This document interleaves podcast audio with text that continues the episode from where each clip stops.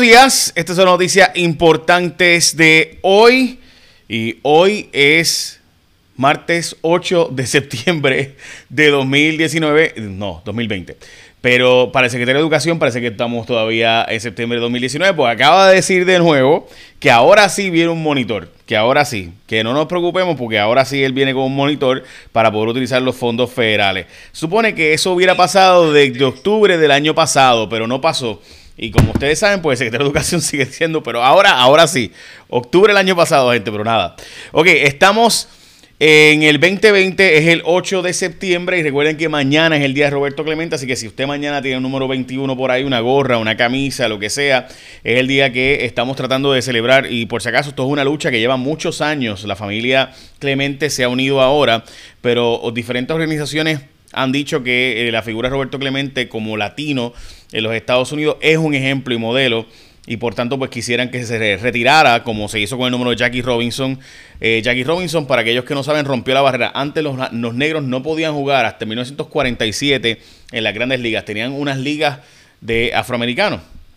Y entonces en esas ligas los puertorriqueños ya podían jugar eh, y otros latinos, ¿no? Irán Bithorn fue el primer puertorriqueño a jugar eh, para 1933. En los Chicago Cubs cogieron a Irán Bithorn. Así que, pero no podían jugar los afroamericanos. Eso pasó casi 20 años después. y entonces ahí Jackie Robinson pues rompió la barrera y por eso el 42 se retira y nadie puede usar el número 42 desde hace mucho tiempo. Eh, pero ahora se está planteando hacer lo mismo con eh, Roberto Clemente desde hace muchos años, no ahora. Y ahora es que finalmente ha cogido auge y que la familia Clemente y las grandes ligas han autorizado esto, así que mañana es el día. So, dicho eso, eh, vamos a las noticias importantes de hoy, noticias con calle. Hubo cinco muertes por COVID, mujer de 44 y hombre de 45 años son los más que nos llaman la atención, pero obviamente otro una mujer de 92, 93, hombre y hombre de 73 también son casos positivos. El Departamento de Salud ha identificado 120 brotes en 21 días para el mes de agosto. Estamos hablando de actividades familiares. Esto solamente 3% de estos son de casos de viajeros. Así que la inmensa mayoría son de casos locales. Entre ellos, 155 casos en el día de hoy reportados, 482 muertes ya oficiales y 380 hospitalizados ahora mismo. De hecho, ese número de hospitalizados está estable. Lo que no está estable y me refiero a que estable por si acaso gente, porque alguna gente dice, pues claro, si están muriendo, pues hay menos hospitalizados. Sí, pero es que en, los estados lo que ocurrió fue que cuando llegó a 538 como en Puerto Rico, subió a 700, después a 1000, 1100. Y eso en Puerto Rico no ha ocurrido, gracias a Dios. Eh, sí que 380 es un número relativamente estable de los 538, o sea, no ha, no ha vuelto a subir de los 400 y 500 como se esperaba originalmente. Así que en ese sentido, pues está estabilizado. Estoy diciendo que está bien, estoy diciendo que está estabilizado.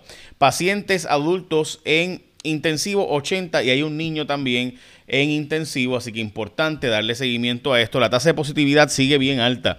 Se supone que esté por debajo de el, eh, del 5%, todavía siguen los 13% y 14% la tasa de eh, positividad, por si acaso, que la hemos estado presentando a ustedes. Obviamente, si se le hace solamente la prueba a gente con eh, síntomas, pues va a ser mayormente pues confirmado eh, que vamos a tener un aumento en, la positividad. Eso es obvio, ¿no?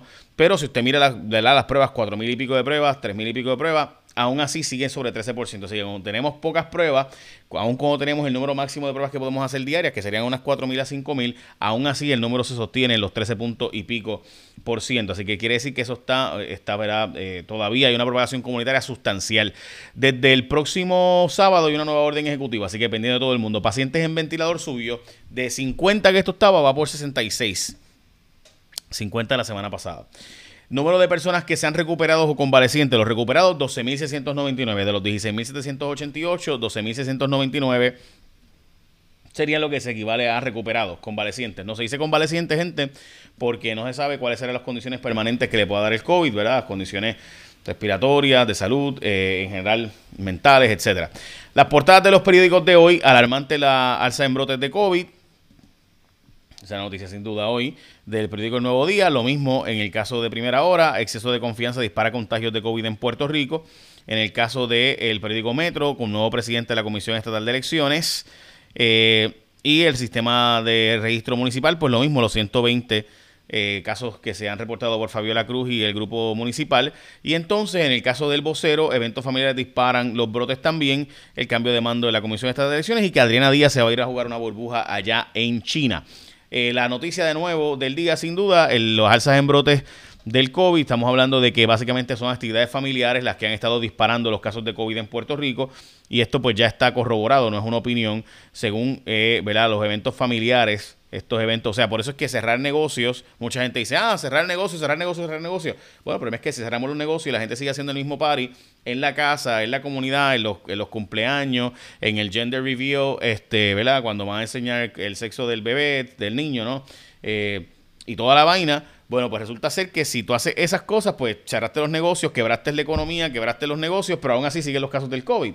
Eh, hay gente que va a decir, ah, pero habría muchos más si tenemos los negocios abiertos. Bueno, pues, chévere. Este, eh, podría ser, sin duda. Eh, de hecho, aumentaron los casos de policías positivos a COVID a 146 de casos positivos ya confirmados de policía. Así que es importante hablar de eso. Voy a hablarte ahora de la decisión del Seguro Social y por qué lo que dijo Joe Biden es importante.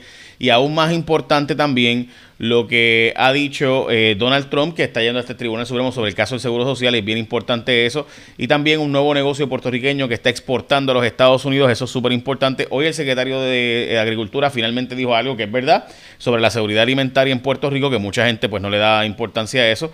Y eso tiene importancia brutal. Y también el, eh, el asunto de educación y el monitor, de lo cual hablaré ahora. Pero antes de eso, eh, Corillo, tengo que decírtelo y está bien cool. Porque esto es algo que está pasando y es un buen especial. Así que aprovechenlo. Porque la gente de Martins Barbecue tiene un especial que está bien bueno. Les voy a decir cuál es ahora. Miren eso. 11.99 pollo con papa. Eso está bien bueno. Pero además de eso, es comida fresca hecha todas las mañanas para ti y el combo familiar. Chequense esto: un pollo, dos complementos pequeños, un arroz de 16 onzas, un mega jugo o Coca-Cola, dependiendo de ti, ¿verdad? De lo que te guste a ti. Pues mire, todo eso, todo eso, gente, está en 19.99. Además de que sabe bien bueno. Así y a saludos a mi gente de la diáspora puertorriqueña que me dice, Hacho, yo quiero todo eso, gente, por 19.99. Eso está brutal. De nuevo, en Martins Barbecue tienen pollo, el pollo asado, obviamente jugoso, sabroso, hecho todas las mañanas aquí. Par de combos que te van a gustar para compartir. Y todo eso por 19.99 y está brutal. Así que para almorzar o para cenar, arranca para Martins y se resuelve para la familia. Y no solo tienen esto, tienen otros especiales familiares también adicionales. Qué rico, ¿verdad? Martins Barbecue. Saludos a, mi amiga que vive en, Maryland, que está, este, me está diciendo que cada vez que digo eso en fogona. Lo siento, saben, bueno y lo tenemos aquí. Martins Barbecue. Bueno, se redujo el consumo de bebidas alcohólicas bastante en Puerto Rico, pese a la venta ha subido en clubes y supermercados. Obviamente, el toque de queda de la ley seca impacta en el sector. Estamos hablando de una disminución considerable. Eh, ha disminuido cerca del 25% el consumo de las cervezas, obviamente porque están los negocios cerrados. Eh, los destilados, ¿no? Que más fuertecito. Estamos hablando de 12 millones mensuales que generaba ese segmento. Se, redujo, se ha reducido en un 12%. Eh, y 65% la venta de bebidas alcohólicas en el lugar, eh, que son típicamente las barras, restaurantes, así que ya tú sabes que están, han bajado las ventas de alcohol. Originalmente habían subido, eh, pero pues han, vuelto a bajar. By the way, Medalla ha, llegado como empresa, Medalla Light, al Manhattan y el Bronx, llegó al barrio. Estamos hablando de eh, a esa zona de Manhattan está llegando la cerveza medalla. Por si acaso, recuerden que las cervezas para llegar a Estados Unidos y demás tienen un montón de permisos. Así que eso se supone que si usted me dice, porque hay una gente que me ha dicho, ah, pero es que ya yo tomaba medalla aquí. Sí, pero no era legal. era, era de contrabando, básicamente. Ahora usted puede tomarla, consumirla legalmente. Eh, les digo esto porque esto eh, ya ha llegado anteriormente medalla a diferentes estados y la gente dice, mira, llegó medalla aquí. Mm, depende, no, no necesariamente es un proceso legalizado. Y ahora pues es obviamente legal. Y con los distribuidores oficiales, etcétera, si sabes que la calidad del producto pues es el que es el Departamento de Educación, como les mencioné, eh, pues adelantó de nuevo que tendrá ahora un monitor externo. Se supone que esto lo tuviera hace tiempo y que supervisará uso, uso de fondos federales. De nuevo, gente, esto significa que no están utilizándose fondos federales que deberían estar usándose en Puerto Rico hace mucho tiempo.